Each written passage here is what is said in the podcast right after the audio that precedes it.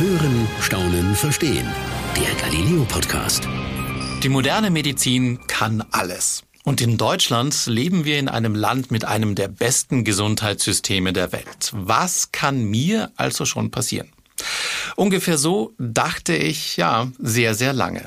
Mein Name ist Peter Kreiner, ich bin Galileo-Reporter und Chef vom Dienst musste aber während der Corona-Pandemie selbst erfahren, wie trügerisch dieses Gefühl eigentlich ist. Denn es kann sehr, sehr schnell passieren, dass auch unsere moderne Medizin und unsere sogenannten Götter in Weiß keine Möglichkeit mehr haben, wirklich etwas gegen eine Krankheit zu tun. Und in solchen Situationen bleibt dann eigentlich meist Nummer eins, das ist Hoffnung oder dieser, dieser kleine Wunsch, dass irgendjemand da draußen schnell und rechtzeitig noch ein Heilmittel findet. Am Sonntag, dem 22. August, läuft auf Pro7 um 19.05 Uhr die Galileo Plus Sendung Hightech Medizin. Ist das Fluch oder Segen? Und ich freue mich jetzt sehr, mit den Autoren dieses Films zu sprechen. Wir haben sie zugeschalten von unterwegs. Das ist zum einen Leonie Schulte. Hallo Leonie. Hi. Und zum anderen Till Oldix. Freut mich sehr, dass ihr Zeit habt. Hi Peter, danke für die Einladung. Ähm, lasst uns gleich starten. Ihr habt ja Menschen für diesen Film getroffen, die zum Teil in ganz ähnlichen Situationen sind und äh, für die es aber auch durch Forschung und Technik große Chancen gibt, dass sie ein normales Leben führen können. Ich habe den Film schon gesehen ähm, und ein paar dieser Geschichten haben mich wirklich sehr, sehr bewegt und auch sehr berührt. Zum Beispiel äh, die von, von Liv, einem 15-jährigen Mädchen aus der Schweiz, die immer weniger sehen kann. Till, du hast sie ja besucht. Wie hast du sie erlebt? Naja, ich muss natürlich sagen, als Redakteur macht man sich äh, vor jeder Reise immer Gedanken und man bereitet sich ja auch vor, man spricht auch mit den Protagonisten. Ähm, aber das kann man nicht, natürlich nicht einschätzen, wie es dann ist, ein Mädchen mit einer Sehbehinderung zu treffen. Für mich war das das erste Mal, äh, dass ich mit, mit äh, sagen wir mal, einem so jungen Mädchen spreche und dann noch, ähm, die eine Sehschwäche hat. Das heißt, als Redakteur macht man sich da als allererstes Gedanken, wie gehe ich daran? Wie begrüße ich sie? Sieht sie mich denn überhaupt, wenn, wenn ich sie begrüße? Das heißt, das waren natürlich die, die, die Dinge, die mir so bei der Zugfahrt durch den Kopf äh, gegangen sind und ähm, ich muss sagen, es war ganz normal. Also, okay. Ähm, okay. Ja, es war, es war überraschend normal, was mich dann auch ein bisschen besorgt hat, weil ich gesagt habe, wie krass ist das jetzt? Ähm, sieht sie mich, sieht sie mich nicht? Wann spreche ich sie mal drauf an, ob sie mich überhaupt äh, erkennt? Ähm, das heißt, man, wir wurden erstmal so ein bisschen warm bei ihr mit einem Kaffee und haben natürlich ein bisschen gesprochen und dann äh, kann ich mich erinnern, äh, saß ich gegenüber ähm, und ich weiß nicht, das waren so zwei, drei Meter Entfernung. Ähm, und dann musste ich natürlich dann irgendwann auch mal fragen, hey Liv, ähm, ja, wie ist das denn? Wirst du, können wir offen reden über deine Behinderung? Mhm. Und sie ist einfach ein unglaublich mutiges Mädchen, was, äh, was man direkt merkt, wie offen dieses Mädchen ist. Das heißt, sie hat mir gesagt, ja, ich erkenne halt Umrisse. Ja, ab 20 Zentimeter wird's für mich nur noch unscharf. Und das ist etwas, was dann schon irgendwie da, das erkennt man gar nicht. Das, das, das ist auch so schwer, gell? Also als Normalsehende das nachvollziehen zu können. Was, äh, wie, wie, wie nehmen solche Menschen überhaupt die Welt wahr? Aber ähm, war sie von, hatte sie, hatte sie diese Sehschwäche schon von Geburt an oder kam das also, im Laufe des Lebens? Genau, die, die, ähm, also Liv leidet unter einer Optikusatrophie. Das ist eine, eine vererbbare Sache. Das heißt, ähm, das hat sie aus, äh, aus von der Oma tatsächlich geerbt und äh, von Geburt an äh, prägt sie das. Und ähm, das Krasse dabei ist, dass äh, diese Seherkrankung eigentlich ein, ein blasser Sehnerv ist, der stetig schlechter wird. Das heißt, ihr ähm, ja, ihr Nervengewebe stirbt von Tag zu Tag ab. Und das mit 15 Jahren, mh, mm, ja, das und, bringt einen doch irgendwie dann zu denken. Ne? Und vor allem, es hört sich so an, das heißt, sie hat, oder es wird mit der Zeit immer schlechter, das heißt, sie hat eigentlich als Kind klarer gesehen und es wird jetzt immer schlechter, kann man das so sagen? Genau. Ja, das kann man, kann man wirklich so sagen, dass es, dass es so ist. Also ich ähm, als, als zu dem Zeitpunkt, wo wir da waren, ähm, hatte sie sieben Prozent äh, Sehstärke. Also ein Sehvermögen von sieben Prozent mit 15 Jahren, was äh, wirklich Tag zu Tag schlechter wird. Da glaube ich, da kriegt man schon so ein bisschen Gänsehaut und sagt, also wie soll dieses Mädchen noch in Zukunft ähm, sich vor, weiß nicht, wie, ja, ja, klar. Wie, vorbereiten wie, wie können. Ne? Also klar. Und, und wie geht man, wie, wie, wie so, also das ist klar, man denkt sich immer so, wie schade es halt natürlich auch ist, dass, dass man nichts mehr sieht. Das ist ja keine schöne Situation. Wie, Vor aber, allen Dingen gerade der Punkt sehen, finde ja. ich, das ist es ja krass. Ne? Also ich ja, meine, wie, wie, wie, wir, wir bemerken ja gar nicht mehr als Normalsehende, wie schön es ist, Farben und Kontraste zu erkennen. Und genau das kann Liv eben nicht. Wie geht sie damit um? Sie ist super, super ähm, mutig, sie ist äh, sehr sympathisch und ich glaube, ihr, ähm, sie kommt im Alltag sehr gut klar äh, mit ihrer Sehschwäche. Das heißt, in der Schule ähm, unterstützen sie die Lehrer und drucken für sie in äh, DIN A3. Sie sitzt in der ersten Klasse schon, äh, in der ersten Reihe sitzt sie schon, seitdem sie ähm, seitdem sie zu, zur Schule geht ähm, und ja, sie muss halt alles immer 20 Zentimeter nah an ihr Gesicht rannehmen, damit sie irgendwas lesen kann. Und das ist halt ähm, etwas, was eher so ein bisschen am Bahnhof oder so ein bisschen draußen an ungewohnten Orten, äh, wo man sich nicht auskennt, schwierig ist. Das, Klar, das ist besonders ähm, auch, wenn man jetzt, wenn man jetzt darüber nachdenkt, wenn, wenn Liv mal irgendwo, keine Ahnung, in den Urlaub fahren will oder sowas, das ist natürlich alles eine Situation, in die sie nicht kennt. Das ist eine Umgebung, die für sie ja ganz neu ist. Da ist sowas schon, schon, schon extrem schwierig. Das ist es. Und ähm, ja, ähm, was man auch bedenken muss, ist, dass sie, ähm, dass sie jetzt in einem Punkt ist, wo sie, wo sie, wo man in der Schweiz eigentlich einen, einen Ausbildungsplatz sucht mit 15. Und ja. ähm, da wollte sie sich bei einer Buchhandlung bewerben und ähm, wusste nicht, wie sie das Thema ansprechen sollte, zum Beispiel mit der Sehbehinderung und ähm, ja, hat es mal so ein bisschen verschoben, äh, das, das Ansprechen und sie wollte nicht direkt äh, sagen, hallo, ich bin Liv und ich habe eine Sehbehinderung, weil sonst wird sie irgendwie so direkt abgestempelt mhm. und anders behandelt und das will sie nicht und ähm, Liv ist auch so ein unglaublich äh, liebes Mädchen. Sie hat mir gesagt, ihr, ihr tut es immer leid, wenn Menschen sie auf der Straße grüßen und sie nicht zurückgrüßen kann, weil sie dann denken, dass sie irgendwie arrogant ist. In dem Moment habe ich wirklich gedacht für mich, was ist das für ein Mädchen, was sich da, da noch gedacht Gedanken macht und sich entschuldigt für etwas, was sie eigentlich einfach nur sie kann doch, sie kann doch absolut gar nichts dafür. Und da habe ich gedacht, ähm, boah, dieses Mädchen, das ist, das, ähm, das ist, das, die kann alles erreichen, was sie will, trotz Sehbehinderung. Und das merkt man. Ja, hat sie in einer starken Persönlichkeit dann auch vor allem, also die da wirklich auch, ja, damit gut umgehen kann. Absolut. Äh, gibt es, gibt es da sage ich mal, eigentlich medizinische Hoffnung? Also, äh, also wirklich von, von, von Ärzteseiten her kann man, kann man sowas heilen oder ist das eine Krankheit, wo auch die Ärzte eigentlich sagen, da lässt sich recht wenig machen? Also als erstes äh, ist natürlich die Frage da, braucht sie überhaupt, hilft nicht eine normale Sehbrille? Ne? Okay, ähm, ja. Und leider ist das halt nicht der Fall, weil sie, wie gesagt, weil ihr Nervengewebe, ihre Blutgefäße sind praktisch nicht mehr vorhanden. Also in dem Film kann man ganz gut äh, in dem Bild sehen, äh, wie die Netzhaut bei Liv ist im Vergleich zu einem Mädchen gleichen Alters. Und das mhm. ist äh, erschreckend. Und das war auch äh, so, ein, so ein Punkt äh, beim Drehtag, wo wir echt äh, so ein bisschen alles schlucken mussten. Ähm, also ihr ähm, seid dann zum, zu einem Optiker gefahren oder? Richtig. Also ähm, ich, wir hatten zwei Drehtage. Der erste Drehtag war praktisch Liv begleiten im Alltag, wie es, wie sie damit umgeht. Und da haben wir relativ wenig gespürt. Wir waren ja bei ihr zu Hause. Ähm, da kann, konnte, also sie spielt Saxophon, sie kann lesen, sie macht die Hausaufgaben perfekt. Das ist keine, also selbst wenn sie mit der Schwester irgendwie äh, Konso an der Konsole spielt, gut, da merkt man, dass sie ab und zu auf Pause drücken müssen, damit Liv ein Stück weiter rangehen kann, irgendwie den Text lesen kann und dann setzt sie sich wieder zurück oder so. Ne?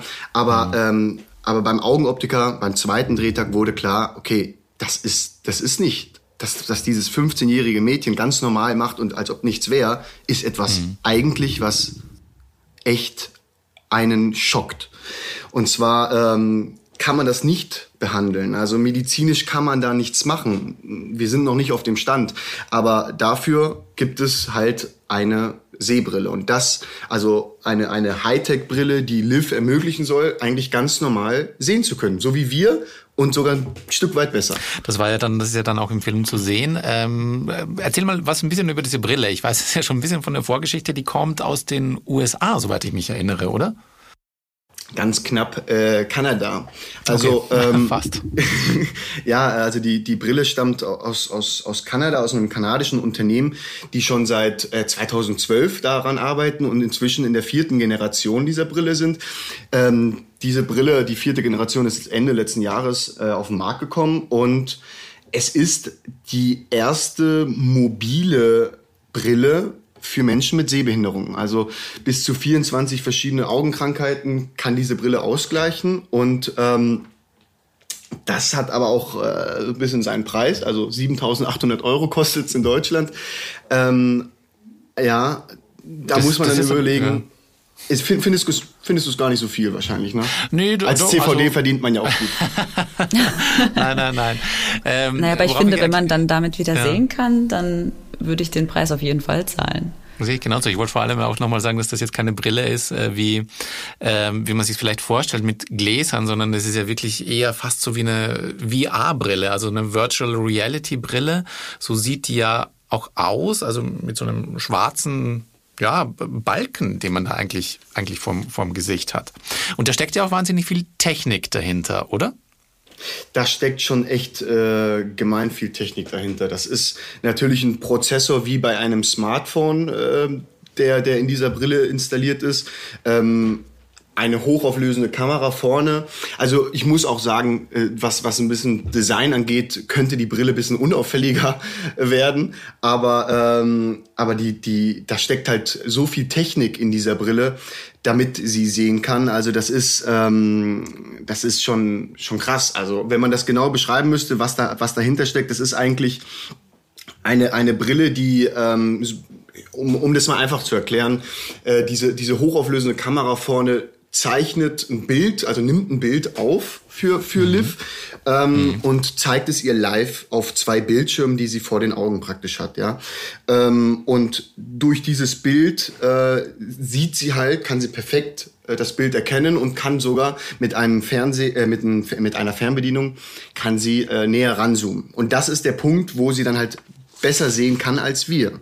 Also sie kann Sachen in der Ferne nicht nur erkennen, sondern auch perfekt im Detail ähm, ja, äh, äh, sehen. Also es ist, es ist praktisch so, wie wenn wir jetzt irgendwie an, ähm, an einem See sind, wie wir da auch in dem, in dem, im, am Züricher See in dem Film sind. Und äh, ich, ich sie dann frage, siehst du das Boot da hinten? Ne? Und dann sagt sie, ja klar, sehe ich das Boot. Sag ich, gut, dann funktioniert die Brille schon mal. Und dann sage ich, ja, aber kannst du auch erkennen, äh, wohin das Boot eigentlich hinfährt. Ne? Ähm, das ist so eine ganz klei kleine elektronische Anzeige, die da am Boot ist, ähm, die ich absolut nicht erkennen konnte. Und ähm, da braucht dann Liv circa zwei, drei Sekunden Zeit, bis sie mit dieser Fernbedienung näher ranzoomen kann und das Bild halt im, im Vollbild erkennen kann vor sich, vor den Augen. Ja, Das heißt, sie erkennt dieses, diese elektronische Anzeige perfekt. Und dann sagt sie Rappers, Rapperswil, ne? Und dann äh, Schon krass. habe ich mir als erstes gedacht, okay, jede Fähre fährt in Zürich nach Rapperswil, aber Okay. Also das war ein Ding, was du nicht lesen konntest. Also hättest du, hättest du dieses Rapperswil, also du hättest keine Chance gehabt. keine Chance. Ich sag auch im, im man hört mich dann auch im Hintergrund, wie ich dann sag, Wahnsinn! Weil, weil ich in dem, in dem Moment konnte ich das nicht fassen, dass das wirklich möglich ist. Das heißt, von einem Tag, was ist das für eine Ver Veränderung? Von einem Ja, Tag, Liv kann nichts also sie kann lesen natürlich, aber sie kann äh, in der Ferne nichts erkennen. Sie sieht nur Kontraste und Umrisse und dann am nächsten Tag kann sie mir Sachen vorlesen, die ich nicht mal lesen kann von 100 Metern entfernt. Wie, wie, hat, wie, wie ging sie damit um? Wie hast du sie erlebt in diesen Momenten? Ähm, also ähm, mit der Brille kam sie sehr gut klar. Es ist ja auch, äh, man muss ja auch sagen, junge Menschen sind ja auch, was Technik angeht, irgendwie affiner. Und man merkt direkt, äh, dass sie, dass sie da irgendwie sehr gut umgehen konnte mit der Brille. Diese Brille kann natürlich auch ähm, irgendwie äh, Bilder speichern, ein Standbild machen. Sie kann also, es ist wirklich wie ein, ein Computer, den du da vor dir hast. Und mit, mit dem äh, kann man auch einfach ein bisschen spielen. Das heißt, das mer da merkte man direkt, dass Liv eigentlich sehr gut mit der Brille klarkommt. Ähm, was, sie, was, am meist, äh, was am besten natürlich ist an dieser Brille, ist, dass sie sehr, sehr, sehr mobil ist. Also du kannst wirklich mit dieser Brille drei, es gibt zwei Akkus, a, drei Stunden und du kannst diese Akkus auch umtauschen äh, währenddessen, ohne dass die Brille ausgeht und man merkt, dass das Liv damit sehr, sehr gut von Anfang an klargekommen ist. Ja. Und ähm, ich habe sie natürlich vor allen Dingen die Familie, äh, Livs Mutter mhm. Sarah, habe ich natürlich in dem Moment am meisten so ein bisschen beobachtet, weil als Mutter hat man da nochmal eine ganz andere Sicht. Äh, dass die kleine Tochter mit 15 wieder sehen kann, ist natürlich ein großes Ding. Und ähm, da habe ich gemerkt, dass die Mutter auch echt emotional ähm, berührt war, dass, dass, dass sie mit ihr wieder sprechen konnte über Dinge, die früher so ein bisschen, ja, ich sag nicht verheimlicht, sondern so ein bisschen äh, versucht wurden zu vermeiden. So, hey, siehst du, das da hinten war in der, bei der Familie eher ein Ding, wo lieber nicht ansprechen, ja. Und das war auf einmal, ähm, ja, kein Problem mehr. Und das, da sah man natürlich irgendwie schon die, die, die Freude der Mutter in den Augen, dass, dass ihre Tochter da wieder diese Chance Vor allem ist es ja auch eine Erleichterung und auch, glaube ich, so ein bisschen ein, ein äh, beruhigendes Wissen für die Mutter, für die Zukunft. Einfach zu wissen, alles klar, ihre Tochter kann auch in, in äh, Umgebungen, die sie nicht kennt und kommt dort klar und hat dort einfach eine Möglichkeit, wie sie auch in komplett fremden Umgebungen wie Urlaub oder sonst irgendwo am Bahnhof hat ein, ein Gadget oder ein, ein, ein, ja, ein, ein Tool zur Verfügung, was ihr da hilft. Jetzt könnte man aber natürlich auch sagen, das ist doch eigentlich eine super Sache. Aber ich habe es vorhin ja schon angesprochen, im Titel des Films stellen wir ja auch die Frage, ähm, Fluch oder Segen. Jetzt könnte man hier natürlich sagen, das ist doch eine super Sache. Da gibt's doch eigentlich überhaupt nichts, wo man, wo man so, so sagen könnte, da ist was Schlechtes dran. Aber man muss den Gedanken wohl weiterspinnen. Denn da gibt's, mit der Technik gibt's auch neue Möglichkeiten, oder? Ähm, auf jeden Fall. Was, äh, Leonie, du kannst auch mal zu Wort kommen. Ja, ich habe jetzt die ganze Zeit hier so schön zugehört, aber ich fand es äh, sehr interessant.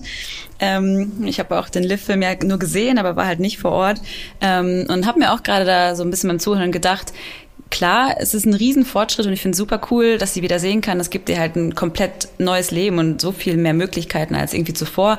Aber so gerade dieser Punkt, sie kann Fotos machen, sie kann das ranzoomen, sie kann, also diesen ganzen Schnickschnack drumherum, frage ich mich halt, in welche Richtung das dann halt irgendwann noch geht. Also wenn dann man sich jetzt mal das so weiterdenkt und überlegt, irgendwie jeder hätte bald so eine Brille, dann kannst du ja am See sitzen und quasi rüberzoomen auf das andere Ufer und dir die Leute da ganz genau angucken. Und ich weiß nicht, ob ich das persönlich jetzt so cool fände, wenn ähm, ich jetzt so denke, okay, ich bin so weit weg, niemand sieht mich, ähm, aber vielleicht dann doch.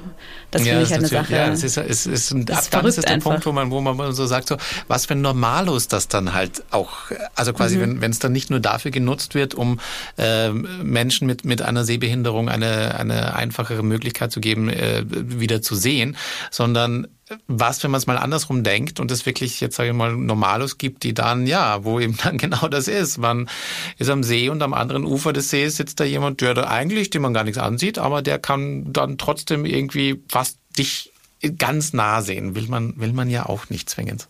Nein, also ich glaube, hier geht es auch ganz klar zu unterscheiden. Äh, Liv kann nicht äh, gut sehen und hm. durch die Brille hat sie wieder die, also das ist so eine Wiederherstellung verlorener Funktion im Körper. Das heißt, da bietet die Brille eine große Chance. Die Frage ist, will man eigentlich, dass die Brille unnatürliche Funktionen dann später gibt, wie näher ranzoomen oder sowas? Das ist, glaube ich, eher dann so ein bisschen problematisch. Und da kommen wir dann auch äh, oder besser gesagt unser unser Ethikrat, unser unser Medizinethiker, den wir interviewt mhm. haben, ordnet das auch ähm, in unserer Sendung immer sehr gut ein. Wann ist eigentlich Fluch und wann ist eigentlich Segen? Was hat er denn da gesagt? Äh, zu dem Punkt hat er natürlich ganz klar gesagt, dass die Chance im Vordergrund steht äh, dieser Brille, dass Liv wieder sehen kann, ist etwas, was man absolut unterstützen muss. Die Frage ist, wie gesagt, ähm, ob man dann so weit kommen soll, dass, dass man äh, auf, äh, sagen wir, ranzoomen und, sagen wir mal, die Funktionen, die Normalsehende nicht haben, wann ist, wann, wann ist da die Grenze? Und da kommen wir in, dem, in der zweiten Station unseres Filmes eigentlich äh, sehr gut, äh, sehr nah dem Fluch, sage ich mal so, weil das ist eine Kontaktlinse, äh, die wirklich für Normalsehende ist, also nicht mit Menschen mit Sehbehinderung, sondern die ziehst du praktisch einfach auf und äh, damit kann man dann durch ein Zwinkern ein Foto machen. Ähm, du siehst äh, Übersetzungen, du siehst Texte, du siehst Informationen die ganze Zeit vor dir. Das heißt, das ist schon wie ein Computer im Auge für Menschen, äh, die einfach da ein einfacheres oder ein selbstoptimiertes leben wollen, so ein bisschen. Ne? Die ist aber noch sehr, sehr, also die ist noch nicht sehr ausgereift. Okay? Das ist, glaube ich, noch in einem sehr frühen Stadion, diese, diese äh, Computerkontaktlinse, nennen wir es mal so. Ja, genau. Also die, die, die arbeiten dann noch gerade an einem Prototyp, testen es aber tatsächlich schon selbst. Also die Mitarbeiter dieses Startups äh, testen es schon selbst. Ähm, es geht jetzt halt gerade darum, in welchen Ländern die zugelassen wird. Ähm, da müssen natürlich auch, also die ganzen gesundheitlichen und auch ethischen Fragen natürlich geklärt werden. Ach, also okay. das Ganze, was ähm, Till auch gerade schon angesprochen hat, ähm, das ist halt schon krass, was du damit machen kannst. Also wir haben auch Material von deren Werbevideos zum Beispiel bekommen und du musst dir vorstellen, du fährst zum Beispiel mit, mit dem Rad und siehst vor dir die Navigation. Also das ist nicht so, als würdest du dann nur dieses Bild sehen, wie wenn man jetzt zum Beispiel so eine VR-Brille aufhat, sondern es ist integriert in dein normales Sichtfeld und es soll so integriert sein, dass dich das überhaupt nicht stört, dass du quasi einfach nach vorne schaust auf die Straße und du siehst dann, wie schnell du bist, du siehst, wo du abbiegen musst und alles nur das in der Kontaktlinse.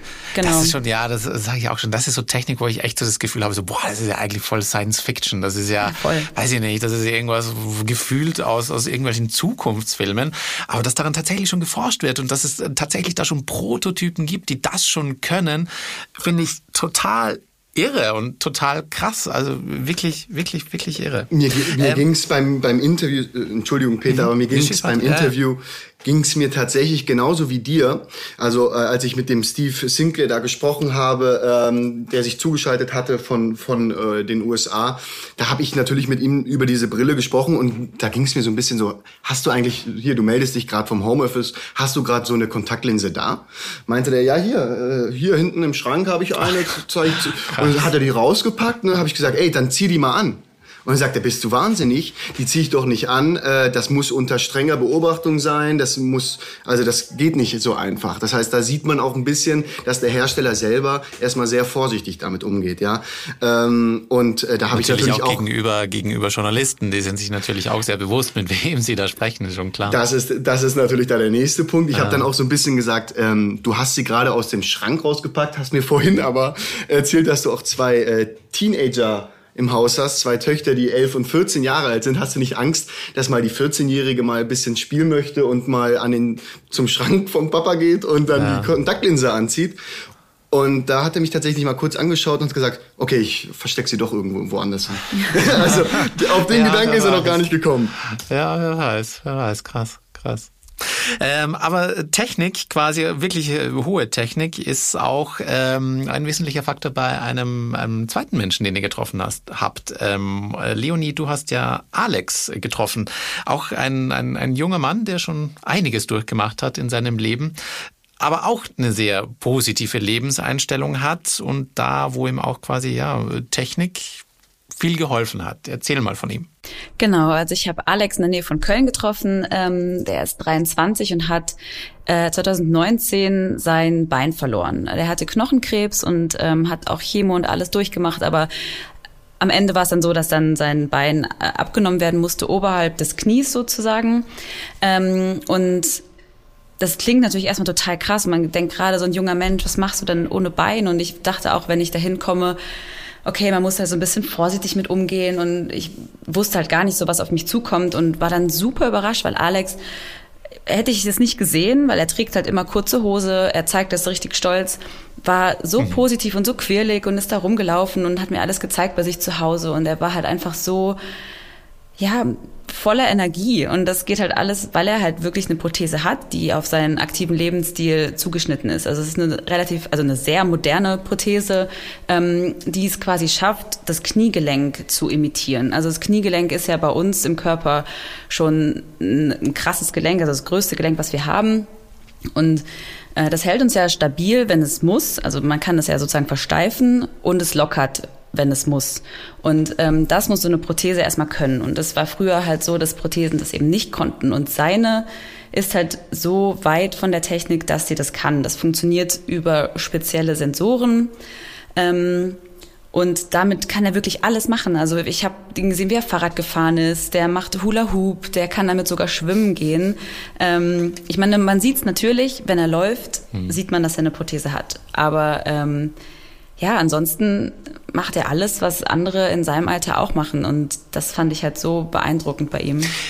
Es ist natürlich, sage ich mal, ähm, wenn man keine Prothese hat, ist es immer sehr schwer nachzuvollziehen, wo da eigentlich so die Schwierigkeiten im Alltag liegen, weil ja, äh, man denkt ja nie darüber nach, was das Knie eigentlich alles so erledigt oder alles so tut für einen.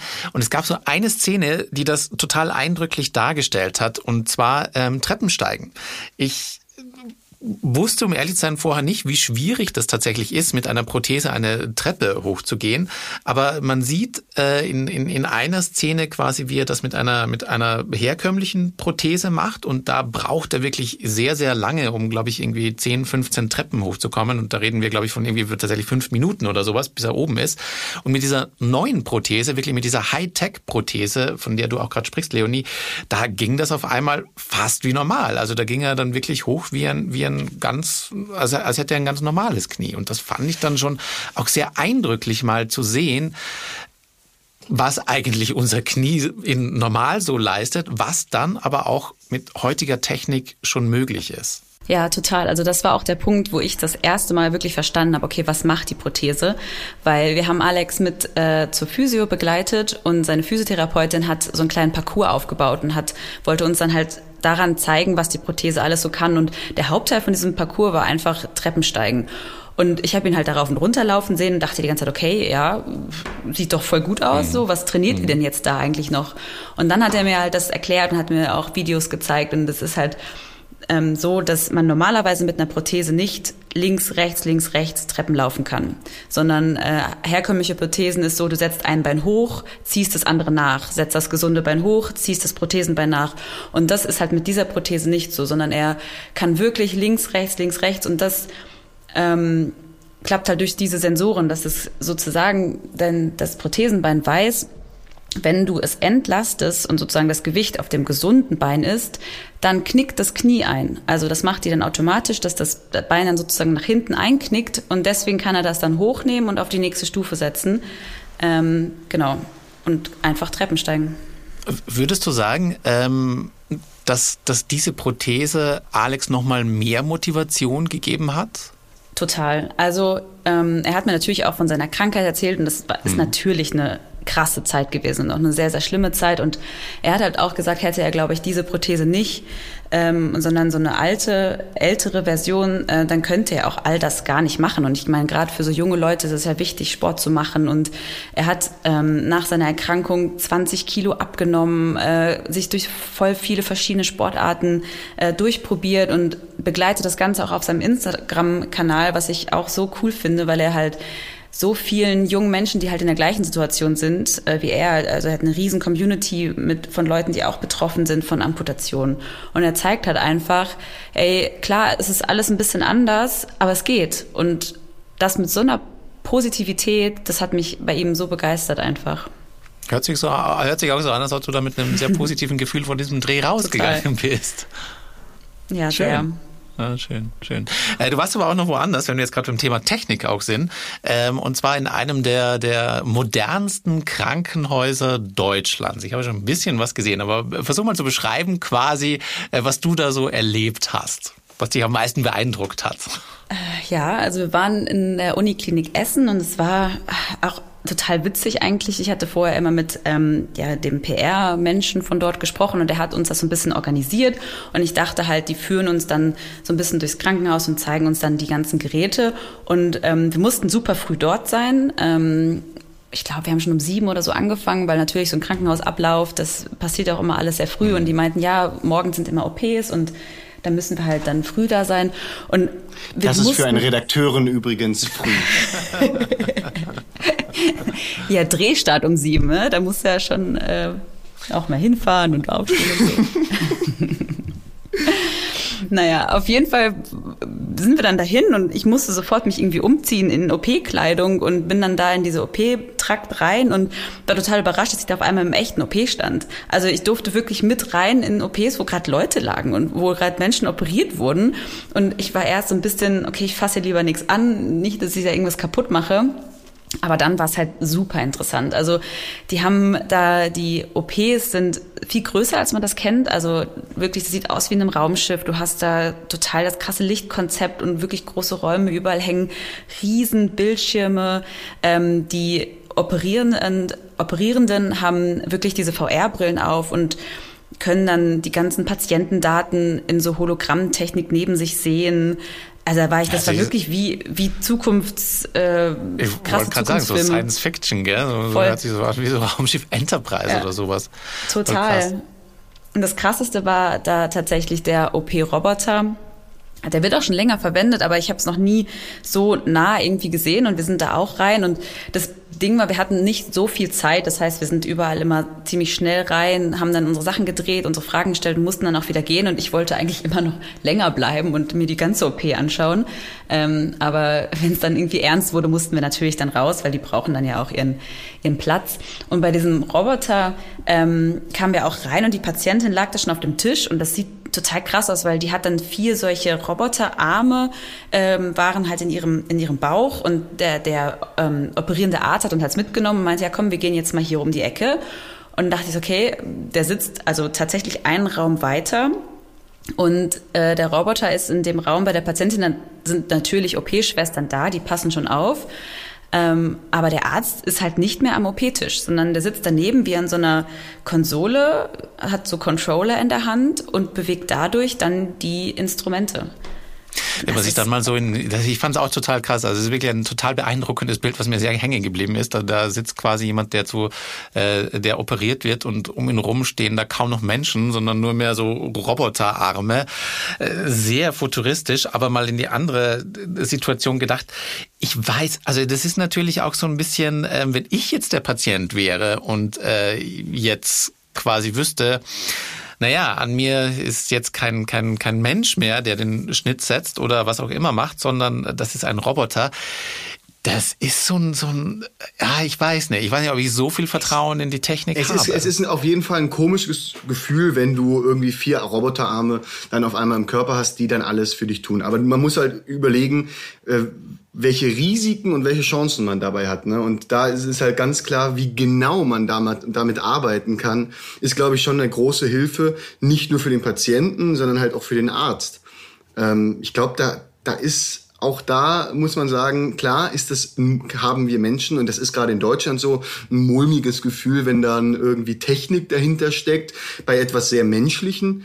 Aber letztendlich ist da auch immer ein Mensch dahinter. Das heißt, äh, das ist ja genau. auch jemand, der dahinter ja, steht. Das, wollte ich auch noch ergänzen. Also OP-Roboter hört sich immer so an, als würde der wirklich alleine operieren und das ist ja nicht der Fall. Also es sitzt immer noch ein echter Arzt dahinter, der die ganzen Bewegungen durchführt. Es geht dabei hauptsächlich darum, dass man jetzt nicht so einen riesen Schnitt machen muss, weil diese kleinen Roboterarme machen halt nur vier so kleine kleine Löcher sozusagen und man muss jetzt nicht zum Beispiel den Bauch aufmachen, um irgendwo dran zu kommen. Aber es ist immer noch der Arzt dahinter und der ähm, ja, hat immer noch die Verantwortung. Ja, das ist äh, klar. Also es ist schon klar, dass das die nicht selber, aber es ist trotzdem so. Also ich kann mich, ich, ich bin da, glaube ich, vielleicht habe ich da eine etwas sehr konservative Einstellung. Aber wenn ich mir vorstelle, quasi, es ist nur ein Roboterarm und keine menschliche Hand, die, die, die da quasi an mir rumdoktort. Und auch wenn ich weiß, der Arzt ist einen Meter weiter, im Endeffekt ist an mir selbst doch eine, eine Maschine dran. Und das ist schon, schon so, wo ich sage, ich meine, ich, ja, ich kann inzwischen die Chancen auch verstehen. Das ist, wenn man so sagt, okay, äh, glaube ich, sollte man auch mal kurz sagen, wenn man jetzt irgendwie sagt, okay, Roboter machen, das bietet das natürlich auch die Möglichkeit, dass Ärzte nicht nur im Nebenzimmer sitzen, sondern dass Ärzte vielleicht an ganz anderen Orten äh, der Welt sich zuschalten und dann quasi eine, eine, ja, eine Operation aus dem Homeoffice machen, ganz blöd gesprochen jetzt mal, äh, also sehr überzogen ähm, ähm, gesagt. Durchführen oder dass man wirklich so sagt, okay, der, das ist ein Spezialist aus den USA, der eine Operation in einem deutschen Krankenhaus, in einem deutschen OP durchführt, ohne dass er, dass er jetzt nach Deutschland fliegen muss. Das sind wahnsinnige Chancen und ich glaube, das bietet natürlich wahnsinnig viel. Aber es ist auch, da ist natürlich die Frage, wie viel Vertrauen haben wir schon in die Technik und wie viel Vertrauen habe ich als Patient in die Technik? Das ist schon, ja, also ich weiß nicht, ob ich, ob ich da so großes Vertrauen hätte. Ja, ich glaube, das wird in Zukunft immer mehr kommen. Also dieser OP-Roboter ist auch eigentlich dafür gemacht worden, so Fern-OPs zu machen. Es hat mhm. äh, in der Vergangenheit einfach ist daran gescheitert, dass das äh, Internet nicht gut genug ist. Also, ja, dass die Verbindung sozusagen, die Verbindung verzögert ist. Und das ist halt bei einer OP, glaube ich, jetzt nicht so cool, wenn dann da irgendwie ja, so in, in, Deutschland sollte, in Deutschland sollte man auf jeden Fall nicht mit Internetempfang operieren. Das ist nicht ja, empfehlenswert. Total. Ja, aber, aber jetzt so mit der 5G-Geschichte, äh, wenn das jetzt flächendeckend kommt, dann wird auch das immer mehr werden, glaube ich. Ist ja eigentlich auch ganz ähnlich wie bei den autonomen Autos. Das kommen, genau. erwähnen wir, glaube ich, auch ganz kurz. Da ist es ja auch so. Im Grunde überlassen wir da ja die Technik auch, ähm, sage ich mal, Rechenzentren, die irgendwo ganz anders sitzen, als das Auto ist. Und ja, wenn da die also okay, die haben ja auch noch einen Computer mit drin, aber da ist es auch, die Grundfrage ist da ganz ähnlich. Wie viel Vertrauen geben wir der Technik, wenn wenn wir unser Leben dran hängen. Und das ist bei einer OP noch viel, viel mehr als in einem ähm, autonomen Auto. Ja, ich glaube, da, da stehen uns äh, spannende Fragen und, und Diskussionen noch bevor. Aber wir können ein Thema auch nicht weglassen, wenn es um, um, um moderne Medizin geht. Und das ist natürlich Gentherapie. Ähm, jetzt habt ihr mir da, um ehrlich zu sein, auch so ein bisschen die Augen geöffnet. Ich dachte eigentlich ähm, als, als Laie vorab, Genveränderungen, egal in welcher Form, wird an Menschen eigentlich nicht so wirklich durchgeführt. Und alles, was ich bis dato kannte, ist eher so dieses Bild, was ich aus Science-Fiction-Filmen habe. Irgendwie Gattaker kommt mir da in den Sinn, wo so eine Rasse erzeugt wird von Menschen, die einfach perfekt ist. Ähm, es wird aber tatsächlich schon, schon, schon angewendet in der Medizin. Das heißt, es gibt Gentherapien und es gibt sogar schon erfolgreiche Gentherapien. Genau, also man kann auch so ein bisschen sagen, dass es auch wieder in Richtung Science Fiction geht, weil äh, du damit Sachen schaffen kannst, die für uns Menschen bis jetzt unmöglich waren. Und das geht äh, von dem Guten bis zum Schlechten. Also man kann äh, wirklich äh, die CRISPR-Gentherapie, also so heißt das Ganze, ähm, das ist etwas, was seit 2012 äh, irgendwie schon äh, bei uns ist und letztes äh, vor, genau letztes Jahr 20, 2020 wurde dafür auch ein äh, haben zwei äh, äh, Biologinnen dafür auch einen Nobelpreis bekommen. Das heißt, das ist etwas, was gerade noch in den Startlöchern ist. Also ähm, da sehe ich sehr sehr sehr viele ähm, Chancen. Ja. Ähm, ich weiß nicht, also ich meine, Leonie, du, du hast ja ein bisschen mit mir äh, dieses Thema recherchiert. Ich bin ja für dich dann eingesprungen bei dem Dreh, äh, weil du da ein bisschen, äh, da kam gerade die zweite Impfung. Ähm, und ähm, ich meine, wie ist es, wie, ich, ich, ich frage mich gerade, wie es bei dir ist, weil ich hatte über CRISPR tatsächlich noch gar nicht gehört davor? Ähm, ja, doch, gehört hatte ich davon schon, also aber auch nur so grob, also was es so kann, aber dass es jetzt wirklich schon so weit ist, dass man äh, Genkrankheiten wie das, was Fatima hat, mit der du ja gedreht hast, äh, wirklich schon heilen kann. Ähm, Soweit habe ich mich da auch noch nicht mit befasst und ich finde es auch super, super krass. Ähm, tatsächlich habe ich Jetzt hast du schon gespoilert ja, ich wollte auch gerade sagen. Jetzt, hast du, jetzt hast du die ganze Geschichte gespoilert. Nein, nein, alles gut. Du hast, wir, haben noch, wir haben von Fatima noch gar nicht gesprochen, Leonie. Das war das, glaube ich, was, was, was Tilaf meinte. Aber ähm, das ist auch, auch genau das, ja, lass uns da gerne hinkommen. Das finde ich nämlich auch eine ganz, ganz spannende Geschichte. Ja, ihr habt tatsächlich hier in Deutschland, in Bayern, gar nicht weit weg von uns, in Rosenheim war es, glaube ich, ähm, ein, ein junges Mädchen getroffen, ähm, an dem gerade eine Gentherapie durchgeführt wird. Genau, ähm, also in, in, im Universitätsklinikum in Regensburg hat ein Professor, der Professor Dr. Äh, Kobacoklu, eine Gentherapie, äh, eine oder ja eine Gentherapie, die CRISPR-Gentherapie für sich angewendet oder nicht nicht für sich, sondern hat äh, forscht da schon seit Jahren und hat jetzt hat es geschafft, ähm, durch zwei Patientinnen, die äh, bis zum heutigen Tage mit dieser Gentherapie behandelt wurden, zwei Krankheiten zu heilen. Also zwei äh, vererbbare Krankheiten, äh, zwei Blutkrankheiten, die Beta-Thalassämie und die Sichelzellenerkrankung. Ähm, zwei Krankheiten, bei denen der, der Mensch äh, irgendwie, sagen wir mal, einfach erklärt, kein der Sauerstofftransport einfach gar nicht funktioniert mehr im Körper. Das heißt, diese Menschen äh, sind eigentlich ähm, brauchen einen, einen Spender, ja. Damit äh, durch eine Stell Stammzelltransplantation, durch einen Spender müssen sie praktisch ähm, ihr ganzes Leben da, äh, also können, können, das ist die einzige Heilung, die es bis heute mhm. gibt. Das mhm. Ding ist, mhm. selbst wenn man auch einen Spender, also wenn man, nee, anders. Das Ding ist, wenn man keinen Spender findet, ähm, dann brauchen diese Menschen eine Bluttransfusion. Das heißt, sie müssen jede 15 bis 20 Tage ins Krankenhaus und äh, dort äh, eine Blut, Blut, ganz normale Bluttransfusion äh, durchführen, äh, damit diese roten Blutkörperchen, wie gesagt, da äh, äh, sagen wir mal künstlich den Sauerstoff antreiben. Ähm, und mhm. ähm, mhm das Ding hier ist, ist halt, dass bei Fatima, diesem Mädchen, äh, mit, äh, das Mädchen ist 18 Jahre alt und sie war so mutig und hat sich daran getraut an eine Studie, die bis heute eigentlich nicht erprobt ist, sondern ähm, man einfach die Chancen bei ihr auf, aufgrund ihres junges Alters hat man wenig Risiko gesehen und ähm, hat gesagt, wir können deine Krankheit heilen ähm, wärst du bereit dazu? Und das äh, zeigt der Film auch ganz gut, wie, wie ähm, Fatima mit, ähm, ja, mit dieser Chance umgeht. Also sie hat... Das, ja, das ist... Muss man natürlich auch dazu sagen. Also Studien, es ist immer so ein bisschen, ähm, so böse es klingt, einer muss immer der Erste sein. Es muss einen Menschen geben, der sowas als erstes ausprobiert. Und das ist, das, sowas wird natürlich im Rahmen von Studien gemacht. Ähm, und das ist keine einfache Entscheidung für diese Menschen, zu sagen, ja, okay, eigentlich kann mir niemand sagen, ob und wie das gerade wirken wird, was, was ihr hier euch, sage ich mal, theoretisch gedacht habt. Ähm, aber ich, ich, ich äh, gehe dieses Risiko ein. Das ist, ähm, glaube ich, ein, ein, ein ein, ein Schritt, den, den, den diese Menschen viel oder wo sie sehr intensiv darüber nachdenken. Ich, ich habe das so ein bisschen, das klingt jetzt ein bisschen einfach, der Vergleich, ich habe das aber so ein bisschen verglichen, wie, ähm, wie aktuell natürlich die, die, äh, die Impfung, die Corona-Impfung. Also mhm. ich meine, Peter, du hast ja auch die Impfung da hast du auch teilgenommen und wusstest gar nicht, was auf dich zukommt. Du warst einer der ersten Menschen in Deutschland, die die Impfung getestet hat. Ich da hast du dich dass auch du das weißt. angetraut. ja, natürlich. Ja, okay, alles klar. Ähm, ja, ja. Da, da hast du dich doch auch an etwas rangetraut. Ja, ich, ich, ja, genau. Ich habe, ich habe tatsächlich auch bei einer Impfstoffstudie teilgenommen ähm, und äh, ja, habe hab da gesagt, äh, das war der der CureVac-Impfstoff, der jetzt wahrscheinlich doch nicht zugelassen wird, so wie ich es äh, erfahren habe. Genau, da ähm, und da habe ich auch quasi gesagt, ja, ich äh, stelle mich als Tester zur Verfügung und ähm, äh, gib mir einen, einen äh, lass mich, lass mir einen Impfstoff geben, den bis dato noch niemand ausprobiert hat.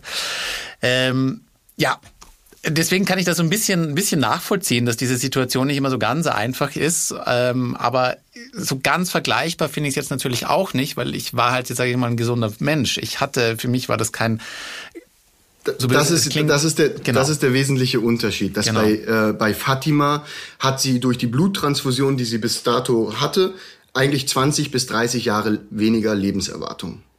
Und ähm, das ist etwas, was für ja. sie mit 18 Jahren, äh, äh, sie will Lehrerin werden, sie hat so viel vor. Und wenn du hörst, ich werde 20 bis 30 Jahre weniger leben, dann denkst du dir doch auch, was gibt es für Chancen? Was gibt es, was meine Krankheit heilen mhm. kann? Mhm. Und diese Krankheit ist ja nicht ganz unbekannt. Also es ist wirklich eine der, der, äh, also die Krankheit hat Millionen von Betroffene. Gerade im Mittelmeerraum äh, ist, ist die sehr bekannt. Okay. Ähm, und, und diese CRISPR-Gentherapie, ähm, ja, da ist, sind die Ärzte in Regensburg da auf sie zugekommen, haben gesagt, du passt praktisch rein in dieses Profil mhm, und mhm. es gibt die Chance, dass wir dich heilen können, dass du nie mehr wieder eine Bluttransfusion brauchst und auch deine, dein Leben, sagen wir mal, auskosten kannst. Mhm. Mehr als nur äh, ja, 60 Jahre, sage ich jetzt einfach mal so. Also Gibt es denn da schon dann erste Erkenntnisse? Ähm, ja, also ähm, die, die, die, also diese Gentherapie ist ja nicht äh, ganz, also es, es wird gerade sehr hart dran geforscht. Auch in den USA ist sowas zum Beispiel im eigenen Haus erlaubt. Da ist, ich kommen wir ja, auch zum ich mein, Punkt. Ich also, meine jetzt aber auch ganz konkret bei Fatima. Also bei, bei, gab es da schon Erkenntnisse, dass es wirkt? Ja, also äh, das Ganze funktioniert so, dass äh, durch eine, äh, also durch ähm, Stammzellen des Rückenmarks werden ihr ähm, werden die für diese Gentherapie außerhalb des Körpers praktisch angewandt und dann mhm. werden einfach erklärt, ja, wer es genauer möchte, sollte den Film schauen, der ähm, kriegt dann diese, diese genveränderten Stammzellen wieder zurückgeführt in den Körper. Das heißt, äh, dadurch ähm, wird, hat sie praktisch wird das Blut wie neu ist wie neues Blut, was sie praktisch bekommt und ähm, und das hat bei ihr so gut funktioniert, dass sie ganz normale Blutwerte heute hat, dass sie ähm, Wahnsinn. Toll. ja, dass sie praktisch nicht mehr ähm, auf Bluttransfusion angewiesen ist, sondern ein ganz normales Leben führen kann. Allerdings Ach, eine Sache muss ich muss ich dazu sagen, der das Risiko, dass sie bei dieser Studie jetzt teilgenommen hat, nimmt auch auf sich, dass sie die nächsten 15 Jahre gebunden ist, am, zum Regen, in, in Regensburg in, ins Uniklinikum zu gehen. Das heißt, sie wird dort beobachtet, die nächsten 15 mhm. Jahre, äh, Monat für Monat, dann irgendwann äh, ein halbes Jahr und dann jedes Jahr. Aber sie muss eigentlich jedes äh, Mal zurück, damit man auch beobachtet, wie gut diese Gentherapie, diese diese Studie, bei der sie teilgenommen hat, auch abläuft. Ja. Aber ich denke, das nimmt man wohl sehr gerne in Kauf. Also ganz ehrlich gesagt, wenn man wenn man so viel mehr ähm, oder fast es hört sich ja fast nach Heilung dieser Krankheit an, wenn man das kriegt, ja natürlich komme ich jeden Monat vorbei, um mich durchchecken zu lassen. Das wäre für mich überhaupt überhaupt kein kein kein kein Nachteil in dem Sinne.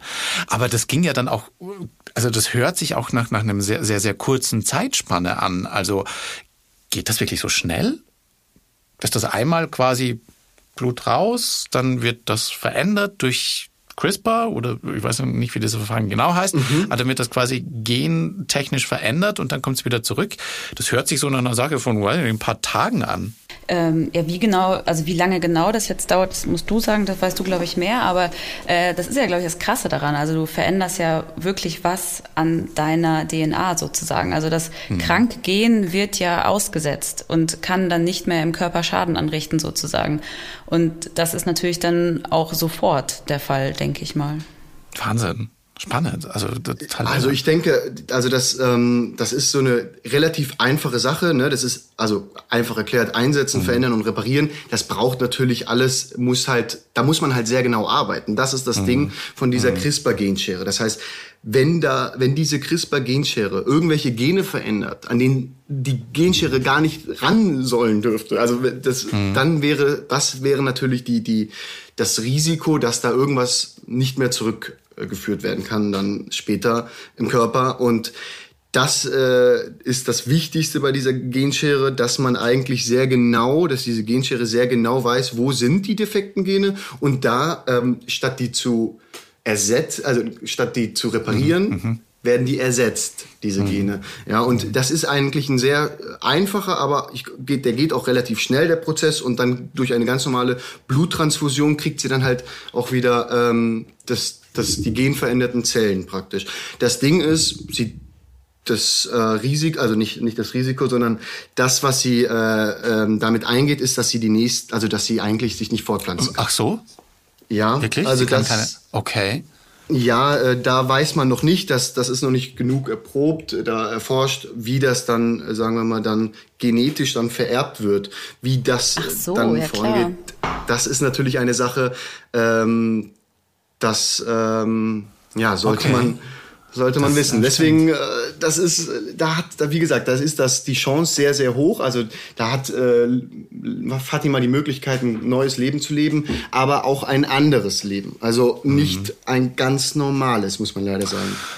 Ja, das ist, äh, also hört sich auch nach einer, ja, ist es eine Entscheidung, von der man eine Entscheidung, von der man nicht stehen möchte, um ehrlich zu sein. Das ist, Zum äh, Glück hart, stehen ja. wir da auch äh, gerade am Anfang und ich ja. glaube, es gibt so viel Zukunft, was diese Genschere zu bieten hat. Also wir können, äh, der Arzt, ähm, der Professor, Herr Dr. Kovacoglu, der hat mir auch gesagt, das ist äh, die Chance, dass wir hier HIV oder Krebs heilen können, ist so hoch, weil diese Genschere einfach ähm, ein, ein, ein, ein Wunderheilmittel so ein bisschen fast ist, so ein, so ein wichtiges Werkzeug in der Biologie, dass die nächsten zehn Jahre, so hat er das war seine Prognose, dass wir da wirklich äh, schon an was Krebsheilung angeht, sehr, sehr, sehr einen großen Fortschritt machen werden. Wahnsinn.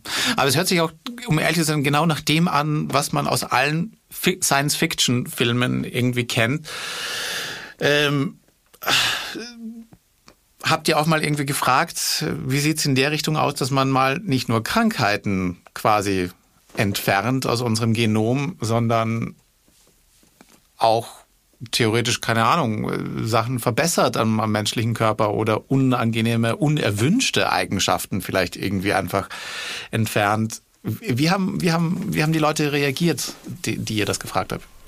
Also es gibt ja tatsächlich eine relativ große Szene, vor allem in den USA, die äh, auch so unter dem Begriff Biohacking ähm, in diese Richtung gehen und diese CRISPR-Genschere sozusagen dazu benutzen, nicht um sich zu heilen, sondern um sich zu mhm. verbessern. Mhm. Also ähm, es gibt Leute, das ist bei YouTube, kann man das mal nachschauen, da gibt es super viele Videos. Man kann sich diese Sets bestellen in den USA, in Deutschland ist es verboten. Du kannst damit dann quasi an deiner eigenen DNA rumpfuschen. Und das finde ich super krass, vor allem, irre. wenn man mal bedenkt, was da alles dran kaputt irre. gehen kann. Und die machen das dann nicht, weil sie eine Krankheit haben wie Fatima, sondern die machen das, um mehr Muskeln aufbauen zu können oder um keine Ahnung, nicht so schnell zu altern. Und das ist, finde ich, total. Da verrückt. ist halt dieser, dieser natürliche Prozess dann nicht mehr dabei. Das heißt, da will man sich selbst optimieren, da möchte man angstfrei, da möchte man äh, mutiger sein. Da kann man den Körper auch als Sportler so genetisch verändern, dass man da ähm, viel mehr, viel mehr im Vorteil ist. Ja, das heißt, da ist die Angst schon groß und dass in den USA für 170 Dollar du so ein Kit bestellen kannst und äh, zu Hause bei dir im Keller rumprobieren kannst, das ist etwas, da sollte man, glaube ich, sehr, sehr, sehr vorsichtig mit sein. Ja, das ist wie so immer und das, was auch den Titel des Films ja auch gut, gut zeigt, Fluch und Segen, jede Medaille hat zwei Seiten und äh, wer weiß, wenn man einmal eine Technik in der Welt ist, haben wir es Menschen leider schon oft geschafft, sie nicht nur für Gutes zu verwenden, sondern ähm, leider auch für, für, für schlechte Sachen. Ist leider immer schon wieder mal vorgekommen in, in der Menschheitsgeschichte. Also wer weiß, was uns da noch erwartet. Ähm, wie seid ihr jetzt eigentlich aus diesen, aus euren, diesen vielen Treffen, die ihr hattet für diesen Film und den vielen Recherchen für den Film, für euch persönlich eigentlich rausgegangen? Glaubt ihr, habt ihr großes Vertrauen in unsere Medizin oder beobachtet ihr das so ein bisschen alles mit, mit, mit Sorge, was da passiert? Das ist äh, eine gute Frage. Ich meine, ähm, wir, wir hatten ja jetzt äh, spannende Wochen, wo wir uns mit einem Thema beschäftigt haben, was ja eigentlich gerade ähm, wo wir auch selber äh, so irgendwann nicht gut einschätzen können, was passiert jetzt demnächst. Ich meine, wir sind mhm. ja auch nur Redakteure, die für Klar. einige Wochen in ein Thema reinschlupfen und versuchen da das Maximale rauszukriegen. Und hier denke ich, ähm, durch die durch die Personen, die wir getroffen haben ähm, und den Film, den wir dann auf die Beine gestellt haben, kann man, glaube ich, ganz gut erkennen, dass es Menschen ein ganz neues Leben schenkt, diese Medizin, diese Hightech-Medizin. Und ähm, wenn es dann zum Punkt kommt, dass wir als Normalos, als Menschen, die eigentlich keine Fehlfunktion, keine Behinderung haben und wir kerngesund sind, da ist die Frage, wie viel Hightech brauchen wir dann? Ich glaube, ähm, da sollte jeder für sich einschätzen, wann es zu gefährlich wird, äh, weil ähm, wir wollen natürlich nicht irgendwann, dass, dass wir in einer Welt leben, wo wir dann auch irgendwann, glaube ich, zum Roboter ist, sondern wir brauchen ja auch noch immer dieses Menschliche.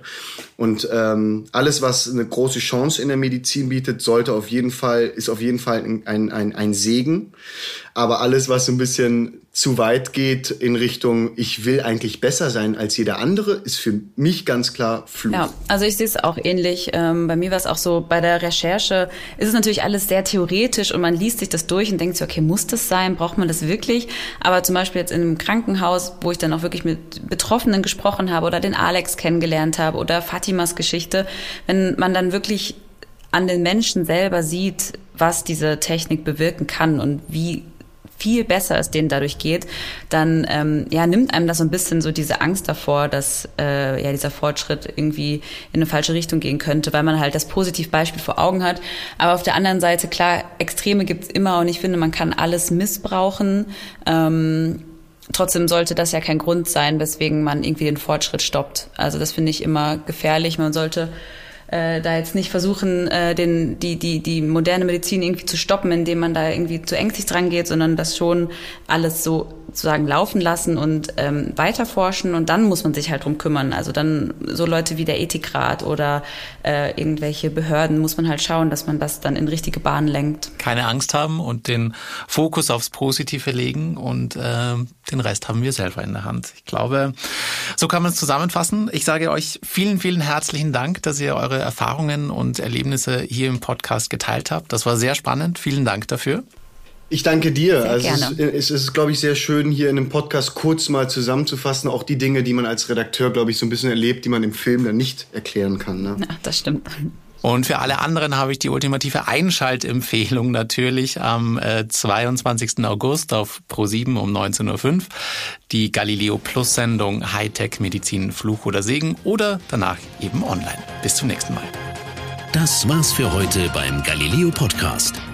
Mehr von Galileo gibt's in der Galileo App, auf Galileo TV, in unserem YouTube-Kanal und natürlich täglich um 19.05 Uhr auf Pro 7.